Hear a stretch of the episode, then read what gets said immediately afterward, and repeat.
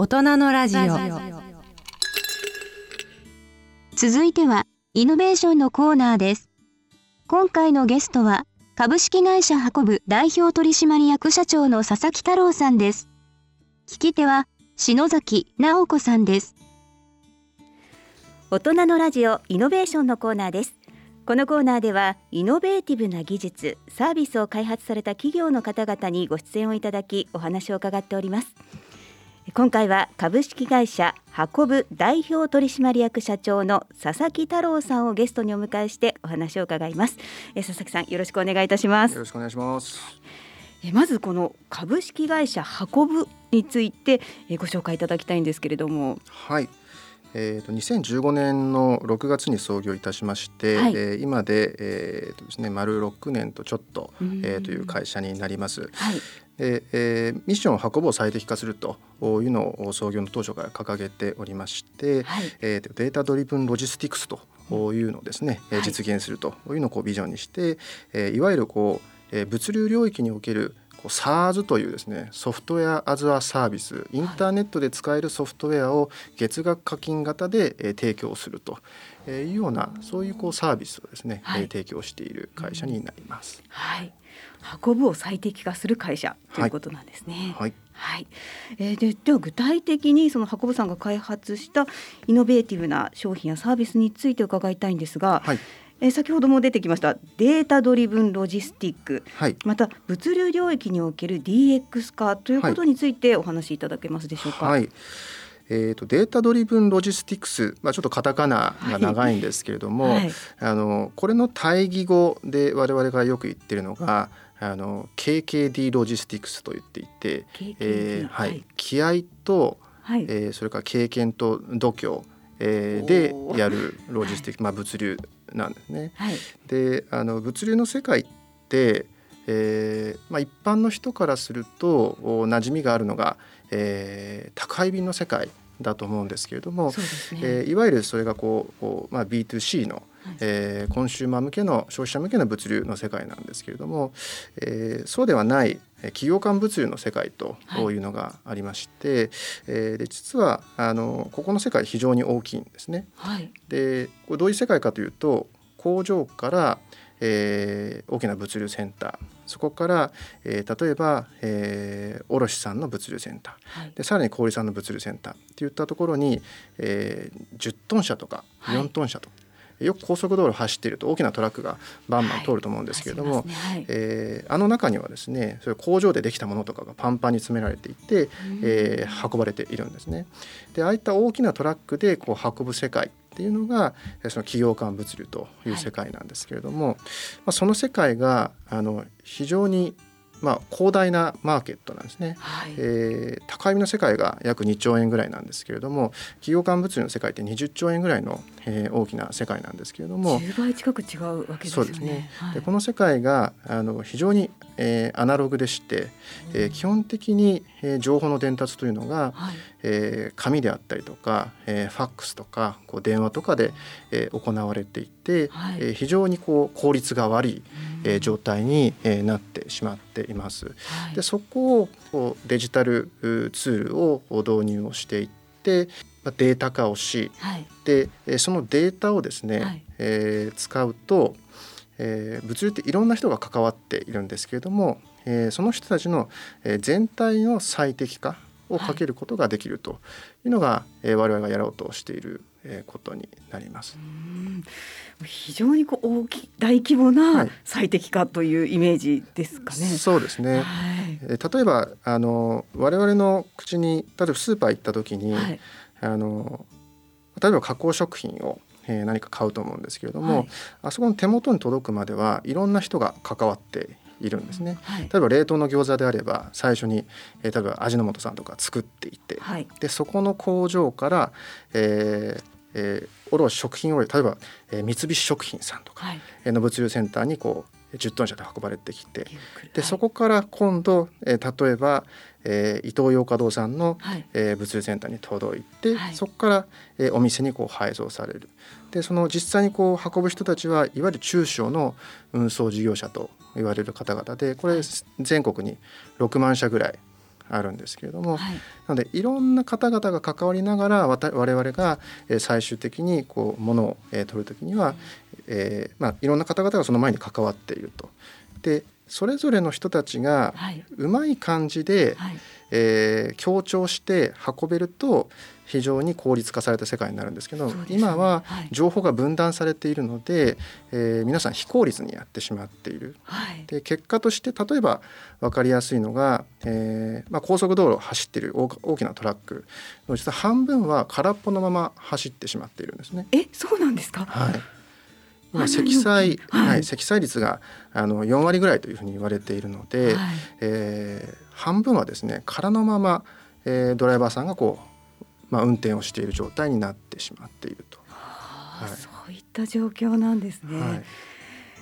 えー、で今トラックのお話出ましたけれども、はい、そのトラックの、えー、物流事業への具体的な取り組みというのはどんなことをされてるんでしょうか？はい、そうですね。はい、でそのおまあ、非常にこう積載率が低い要は空のまま走ってしまっている、にもかかわらず、えー、ドライバーさんってすごく不足しているんですね。うん、であのよく物流危機なんていう言葉があの数年前からあの新聞に出るようになりましたけれども、はい、あのこれこう宅配の世界の話もされていますがこの企業間物流の世界の話も結構されていて、はい、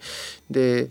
えー、ドライバーさんがですね2027年には、はいえー、3分の1足りなくなるっていうふうに、えー、試算されているんですね。もうあと5年ぐらいですよね。そうですね5年ぐらいのうちに3分の1足りなくなる。はい。えー、今いるドライバーさんも、はい、かなり高齢な方が、えー、多いです。はい、で、えー、この方々が、まあ、引退をしていく。はい、で引退していくにもかかわらず、えーまあ、労働環境がですね、はい、えー、非常にあの、まあまあ、よくはない、えー、のが、うんえー、このドライバーさんの世界なので、はい、えー、新たにこう若者がですね、えー、ドライバーになりたいというふうに入ってくるというのもこう少ないという状況の中で、はい、えー、まあ、どんどんドライバーが不足をしていきますと。はい。でそうするとどうなるかというと、はい、お例えば我々がスーパーに行った時に、えー、物が並んでいない、えー、状態っていうのが、えー、起こり得るだったらこうじゃあ通販で買えばいいじゃないかという話もあるんですけども、通販で来るものというもののも、はい、さ大きな物流センターから、えー、そこから、えー、配送されてるんですね。なので大きな物流センターに物がちゃんと入ってこないと、はい、えー、いくら通販で買っても、えー、届いたりしないわけですけれども、はい、なので通販で買っても、えー、ちゃんと手に入らないという時代が来てしまうと。いう話をこうしても、はい、あのなかなかあのこれまで現実味がなかったんですけどそうですね。今私聞いても、はい、いやそんなことはないだろうってどっかでこう思ってしまっています。そうですね、はい、あのただそれが最近こうイギリスでですね、はい、あの現実のことになってきまして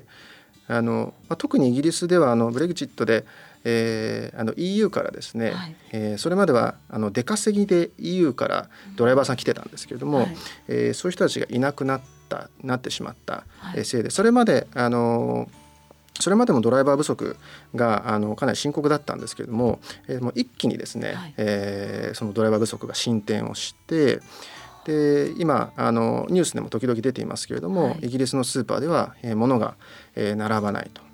でそれからガソリンスタンド行っても、はい、ガソリンが運ばれてこないので、えー、給油ができないというような形で、まあ、我々がこう当たり前だと思っているその生活レベルが、えー、享受できない、えー、状態に、えー、なると。い。うのがそのドライバー不足、えー、があの進展したあのその先の世界になります。現実として起きている国があるわけです、ね、そうですね。なのでもう対岸の火事ではなくて、はい、えー、何とかして、えー、この物流危機というのを解決していかなければあの我々日本人が当たり前だと思っている生活が、はい、えー、できなくなる、えー、可能性が出てきています。はいでそれを何とかしたいと思っているのが、うん、えー、我々がやっていることですね。はい。で具体的にはどんなことをされたんでしょうか？はい、えっ、ー、とまずドライバーの方々が減っていくのは、はい、えー、例えば移民の方を、はい、えー、受け入れるとかっていうことをしたりとか、うん。はい、えー、一気に解決するためにですね、えー、そういうことをしないとあの急にはかいあの急には解決できない、はい、えー、問題ですと。とするといかにその少ないドライバーさんでも効率よく、はい、えー、そのものを動かせるようにするかっていうのが大事になってくるんですけれども、はい、えー、その時に、えー、大事なのが情報の連携なんですね。はい、えー、先ほどお伝えしたように、えー、物が届くまでにはいろんな、えー、方々が関わりながら、えー、運ばれてきている。はい、でそこの情報の連携がですね、えー、今はえーね、アナログな要は紙とかファックスとか電話とかで、えー、情報の連携がされているので、はい、えー、まあ、その連携が非常に悪い状態になっている。そこをデジタルツールでですねを導入してもらうことで、えー、情報の連携が密になっていくと、えー、その効率化が図られて、はい、えー、先ほどの積載率がえー、半分ぐらい空になっているというふうにお伝えしましたけれども、えー、そこの積載率が10%でも解決あの上昇していけば、えー、ドライバーさんの必要数っていうのが、はい、えー、そこまで、えー、ではなくなるので、はい、ドライバー不足になっても、えー、物がちゃんと届く、えー、ようになってくると。はいというのがなので、えー、この情報の連携をですね、はい、えー、密にするというのが一つの方法です。はい、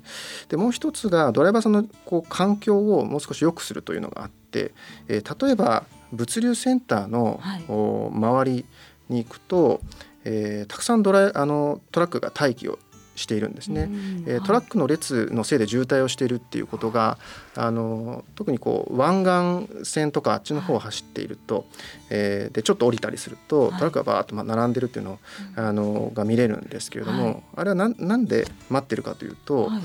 えー、大きな物流センターに、えー、例えば工場から、えー、物を積んで納品しに行きました。はい。で、えー、みんな朝めがけてですね納品しに、えー、行った結果、はい、えー、受け入れる人たちのところで詰まってしまって、えー、荷物を下ろすのにすごい時間がかかるんですね。はい、ので今平均して、えーと、3, 3割ぐらいの人人たちがドライバーさんが平均して、えー、2時間ぐらい待っているっていう話があって。2時間ですか？そうですね。で、えー、場合によっては6時間待つ、はい、で待ったんだけれども、はい、えー、結局荷物を下ろせなくてそのまま帰るみたいなこともあったりするんですね。荷物が届けられない届けられないそうですね。はい。でその待ってる間は、はい、あのトイレも行けないので、だからそうそういうこう事態になってしまっています。でそこに例えば我々のあのサービス導入していただきますと、はい、この物流センターに入れていただくと、えー、事前に、えー、何時に納品しに行きたいですと、うんはい、というのが、えーまあ、いろんなところからこう、えー、申請が来て、はい、で物流センター側では、えー、じゃああなたは何時に来てくださいあなたは何時に来てくださいというふうに割り当ててその時間めがけてくれば、はい、えー、待つ必要がないですというような仕組みを提供しているんですね。はい、でそうすることによって、えーまあ、ドライバーさんの労働環境が、えー、良くなって、で拘束時間が短くなるので、えーまあ、それであれば働きますという人たちがこの業界に入ってくると。いうような形での解決っていうものも、えー、我々の方ではやっています。うんなんか今までそういったシステムがなかったのが不思議だっていうぐらいなんかこう、はい、他の世界ではやってることがその運送の世界ではやってないかったっていうことなんですかね。そうですね。あのーまあ、運送の世界というとこう物流会社あの運送会社の方々、はい、えー、だけがあのまあ、ターゲットとして考えられるかもしれないんですけれども、うん、あの運送会社の方々というのは、えー、大きなメーカーの方々であったりとか、それからえー、大きな物流会社のこう下請けとして働いていらっしゃるんですね。なのでこの方々が何か変えようと思っても、えー、実はなかなか変わらなくて例えば先ほどの、えー、物流センターに我々のサービスを導入していただくとっていうふうに言った時の物流センターって、えー、大きなえー、メーカーの方であったりとか大きな、えー、小売さんが運営しているんですね。はい、で我々のサービスこの方々に使っていただいています。この方々が導入をしていただくことによって、えー、そこで、えー、の下請けとして働いていらっしゃる、えー、物流事業者の方々も、えーまあ、効率よく仕事ができるようになると。なるほど、はいでそういったシステムを開発してそういった大手の企業さんに受け入れられているとそうですね。はい。例えばどういった会社さんに受け入れられてるんですそうですね。うん、あのこう我々の注力している領域というのが、えー、消費財流通の世界と、えー、自動車の世界とあと科学っていう世界があるんですけれども、はい、まあ、分かりやすいその消費財流通というところでいうと、えー、例えばイオンさんであったりとかアスクルさんであったりとか、うん、カオさんであったりとかグリコさんとかっていったようなあの、まあ、そのなんでしょうね、えー、その産業その業界を代表するような大企業の方々に、えー、使っていただいていますね。初めからやっぱりそういった企業さんがこう入れてくださった受け入れてくださったっていう感じなんですか、はい、あの実はあのこの問題へのアプローチの仕方っていうのが、はい、えーまあ、我々の会社の中では変わった経緯っていうのがありまして、はい、えー、最初はですね、えー、先ほどからお話しているその運送事業者の方々、はい、えー、日本に6万社ぐらい、えー、あるんですけれどももう99%が中小中小の、えー、中小事業者なんですね。はい、でこの方々をえー、が使いやすいそのデジタルのツールっていうものを提供して、はい、それがそこに広く浸透していって、はい、でこの6万社が、えー、効率化されればこの、えー、物流の問題で解決するんじゃないかなと思って、はい、えー、実はそちらを最初ターゲットにしてやっていたんですけれども、なのであの電話をですね、えー、そういう会社にしまくって、で、えー、アポイントが取れたら、あのあの時八海山でしたね。いつも八海山の一升瓶を持ってあお酒持って、はい、こんにちはみたいな感じで行って、はい、あのぜひこういうサービスなんですけど使ってくださいっていうふうにお話をしに行ってたんですね。はい、ただなかなかあのまあ、中小の運送事業者あの方々からすると、はい、そういうところに投資をする、えまあ、動機がですね、うん、えー、特に2015年から17年ぐらいはあまりなかったんですね。はい、で今でもあの大変だけれども一応回っているので、はい、新たにお金を、えー、使って、えー、仕事のやり方を変えるっていうことはしませんっていう方々が非常に多くて、うん、あここっちからアプローチしていっても難しいなっていうふうに、えー、思い思ったというのがありまして、はい、で創業して23年ぐらいですかね、えー、そういうアプローチをしてなかなかこう苦しいなと思ってた時に、はい、えー、ダイワハウスさんとの提携というのがあって、はい、でダイワハウスさんってあの、まあ、住宅を作っているっていうイメージがあると思うんですけれども、はい、高速道路を走っていると大きなですねこう螺旋状の階段がこうある建物がたくさん実は立っているのが、えー、目にあの気をつけるとあの目につくと思うんですけれども、はい、そこによく大和ハウスのマークついてるんですけどあれってあのこう多層階の物流センターなんですよ。でああいう大きな物流センターをだんだんだんだんだんと、えー、作っていってでそれを、えそのメーカーの方であったり小売の方であったりとかもしくは物流事業者の方に貸しているっていうビジネスをダイワハウスはやっているんですけれどもで、そのダイワハウスさんとの提携というのがあって、はい、でダイワハウスさんがセミナーを開いたんですね。その、うん、えー、テナントの方々に向けて。はい。でそこで我々のやろうとしていることを話したら、えー、大手のですね、えー、そのメーカーさんや小売さんの方々が、えー、そのビジョンに非常に共感しますというふうに、えー、言っていただいて、はい、でそこから、えー、そういった方々とお話しするようになってあこの方々と一緒に、えー、やることによってこの物流の世界って変えられるかもしれないなというふうに舵を切ったというのがえー、あります。で結果としてそういった方々にサービスを使っていただいて、はい、でそこの、えー、に、えー、の下で、えー、働いている運送事業者の方々もその仕組みを使うという、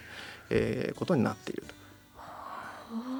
最初やっぱりご苦労があってでもこう大きいところからこう下に浸透していったということなんですね。すね。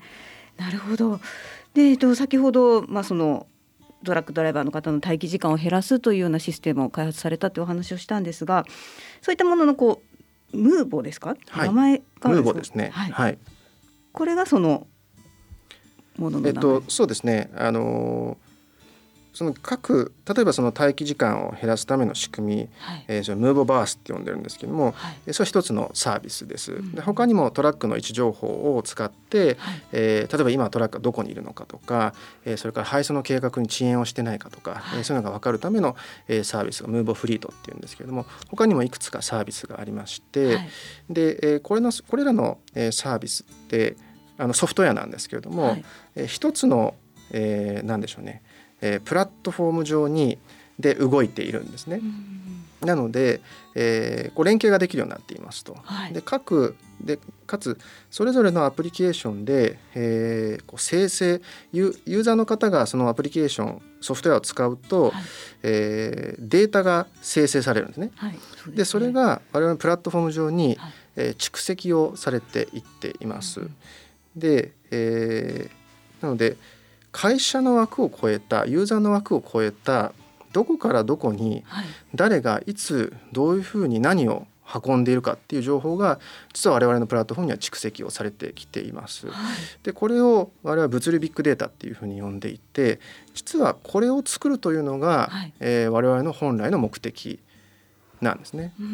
でこれがあってこれを解析すると、はい、おまあ、冒頭の方に申し上げていたいろんな人たちが関わりながら運んでいるんだけれどもその人たちの最適解を見つける。どうやって運べばみんながハッピーになるのかっていうことが、はい、このビッグデータを解析すると、えー、分かります。うん、なので我々の目的はこのデータでして、はい、でこのソフトウェアのサービスっていうのは、えー、これ実は手段なんですね。はい、でこれを全体を指しているのがこのムーボサービスっていうふうに呼んでいます。はい、そこでまあ大量のデータを集めてそこを分析してまた新たなサービスをっていうことなんですかね。はい、そうですね。あのすでにもうそのサービスを提供していて、はい、えー、いくつかの会社間のデータを分析をしたところ、はい、例えばこの会社とこの会社は一緒に運んだ方が効率的だよねと。そうするとトラックの数が減らせるよね、はい、っていうようなことを、えー、実際にえ分析をして、えプロジェクトとして始めて、うん、えそのトラックを削減の台数を削減するみたいなことをやっていたりします。もう当初目的としていたことがもう今できているわけですよね。はい、そうですね。うんえー、さてここから社長ご自身について伺いたいんですが、はい、少年時代はどんな少年だったんでしょうか？そうですね。はい、あの少年時代は特にあのまあ変わったところはなかったかなというふうに思うんですけれども、はい、ただなんかこう人とはちょっと違うやり方で何かをやりたいなというのはずっと思ってたような気がしますね。何か工作をするにしても、はい、人と違うことがやりたい。そうですね。で大学は慶応大学の法学部。そうですね。はい。これはなぜ？これ特にあの 意味はなかったんですけれども、はい、まああのそうですね。ただあのまあ、弁護士であったりとか、はい、何らかのその資格、えー、を持って仕事をするっていうことには何か憧れていたのであの実際に司法試験の勉強もしたりしたんですけれども、はい、あのそれで選んだのがそうですね慶応の法学部でしたね。うん、なんかこう夢が特別夢があったわけではなくてわけではないですね。あのただ何でしょうこう何かこう自分の看板で仕事をするとか、はい、そういうことへの憧れみたいなものはえー、ありましたね、うん、自分だけにしかできないこと、みたいな感じですよね。はい、はい、で大学卒業されてその後はそうですね、はい、あの司法試験の勉強してたんですけれども、はい、あの司法試験の勉強というのが、えー、やっぱり自分には合わないなと思って、うん、で、あの自分はどちらかっていうとこう何かを新しく作っていくとか、えー、そういう方が向いてるんじゃないのかなって思っていた時に、はい、えー、まあ、急遽就職活動することになって、はい、でかつ、まあ、どっか自分の看板でできるようなものっていうのがなんかこう思いがあった時に、えーまあ、コンサルティング業界っていうのがあるよっていうのは当時教え教えてもらって、はい、で最初に選んだのはアクセンチュアでしたね。はい、はい、ここではコンサルの仕事をされてたそうですね。メインはあの IT のコンサルティングで、ただこの時のその IT の経験というのは今に非常に生きてきている、はい、ですね。でその後に博報堂さんに行かれてるそうですね、はい、IT をやった後に、はい、あのマーケティングとかブランディングに興味を持って IT ってどちらかというとこう効率化をしていくっていうような、えー、当時はイメージだったんですけれども、はい、えー、よりそのなんだ成長させるっていうサイド、えー、としてマーケティングに興味を持って博報コンサルティングに移りました。はいでえアメリカにも留学されてるんですね。そうですね。はい、あの当時私は海外の経験がなくて、はい、ただやはりその海外の経験を持っている人っていうのの、えー、しか得られないその機会みたいなものを、えー、よく見ていたので、えーまあ、どこかで行かないとその、まあ、機会を、えー、がえ本本来であれば得られる機会っていうのは得られないんじゃないのかなというふうに思ってあの海外に行きたいというので、はい、留学をすることにしました。はい、ここで学んだことっていうのはありますか？何か。そうですね、うん、あの学校時代から学ぶ、まあ、その学校を選んだ時もですね、うん、そもそもそのアメリカというものを体験したいなというふうに思ってなのであの都市しか選ばなかったんですけれども、はい、そのロサンゼルスという場所に行った時に、えー、その人々の生き方の多様性みたいなものがあの非常にえーまあ、衝撃的ででみんなこうハッピーなんですよね。自分の生きたい生き方をしていてもう道歩いてる人たちもみんな笑顔っていう。日本に帰ってきた時にさ虎ノ門の交差点を歩いてですね。この辺ですね。この辺ですね、えー、みんなが下向きながら暗そうに歩いてるっていうのを見てすごい衝撃だったんですけれどもなんかハッピーなんですよね、はい、自分の生き方で。でみんなバラバラの生き方してるんですけれどもそこにこう多様性みたいなものを感じて、自分もあの別になんか道を踏み外してもいいやっていうような思いが考えがこの時に、えー、できたっていうのは、えー、人生にとって大きかったかもしれないですね。なるほどそしてえっ、ー、と会社を立ち上げられるそこからそうですね。はい。えっと、そこから、まあ、あのまたコンサルティング会社とかに入っているんですけれども日本に戻ってきてからは、はい、あのそうですね会社を、えー、立ち上げました、はい、一番最初はドイツに投資家がいて、はい、でそこの投資家が世界、えー、20か国ぐらいで同じサービスをこうダーンと立ち上げていたんですけれども、うん、それの日本の、えー、立ち上げというのを一番最初にやりまして。はい。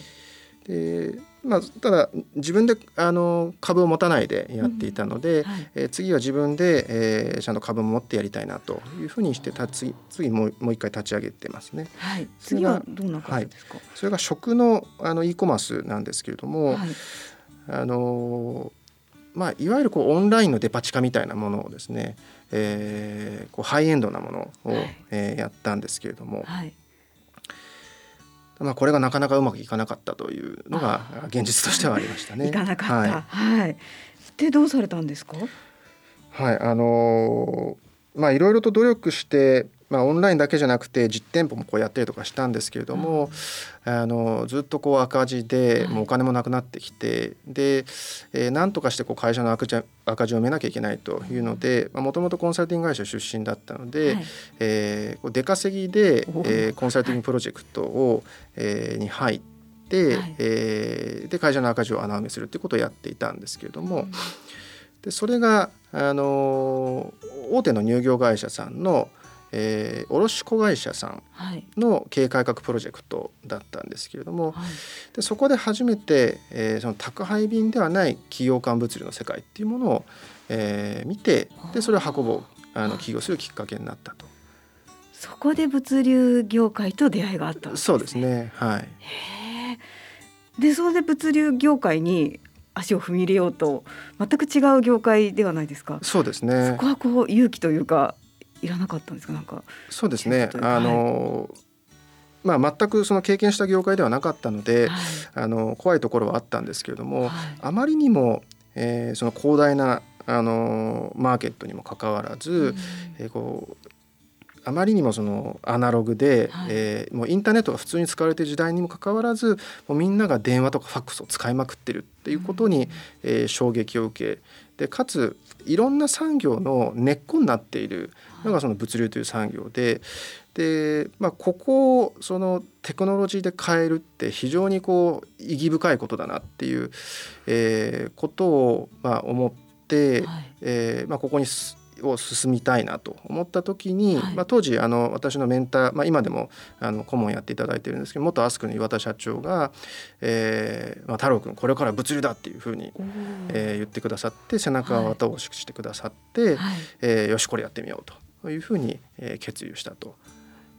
うん。いかがですか？やってみて物流の世界に飛び込んでみて。はい。あのすごく良かったと思ってます。あのそれまでやったあのサービス、まあ、起業したサービスというのは、えーまあ、あったら楽しいよねっていうようなサービスだったんですけれども、はい、えー、今我々がやっていることっていうのはこれななくてはえー、ないと困るというものを作ろうと、はい、要はインフラを作る、はい、えー、この物流という産業の中での情報インフラを作るということを、えー、やっているんですけれどもなので後世から見たらえー、これがない世界なんて、えー、考えられないよねっていうものを今作っていて、はい、でそうするとあの、まあ、社会的な意義、えー、があのまあ、インパクトが大きいので、えーまあ、前の2つをやってる時よりもこう応援してくれる人、はい、えー、がもう全然変わってきたというのがありましてで自分自身もそれについてすごくあの、まあ、ワクワクしながら仕事ができますし、はい、えー、こう飛び込んでみてよかったなというふうに思ってますね。もうやらなきゃいけない自分がやらなきゃいけないっていう思いなんですそうですね。はい、えー、ではですね最後に今後の御社の事業展望の構想や夢などについて伺っていきたいんですけれども、はい、はい、あの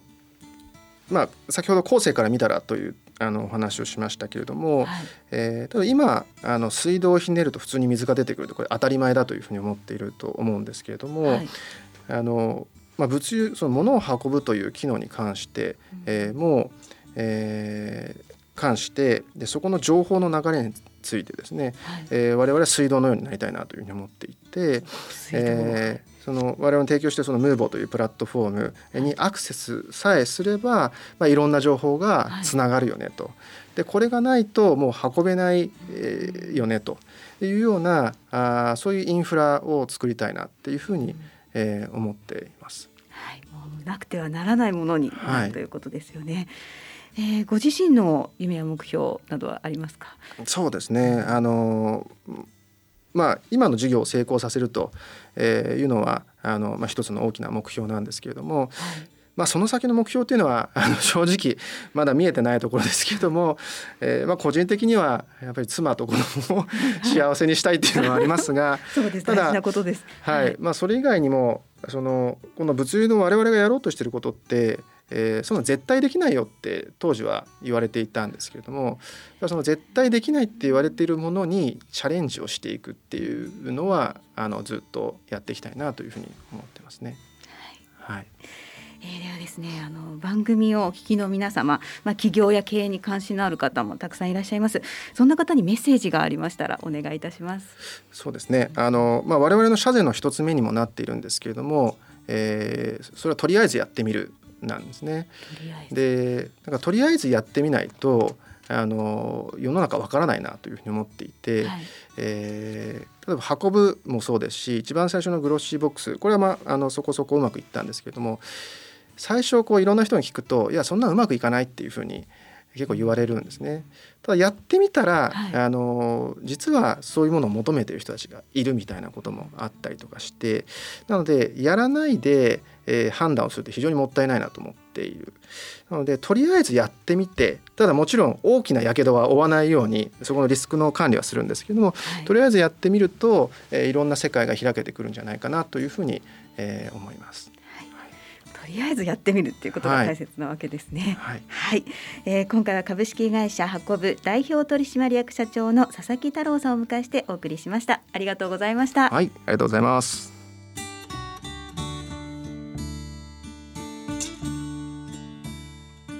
以上、イノベーションのコーナーでした。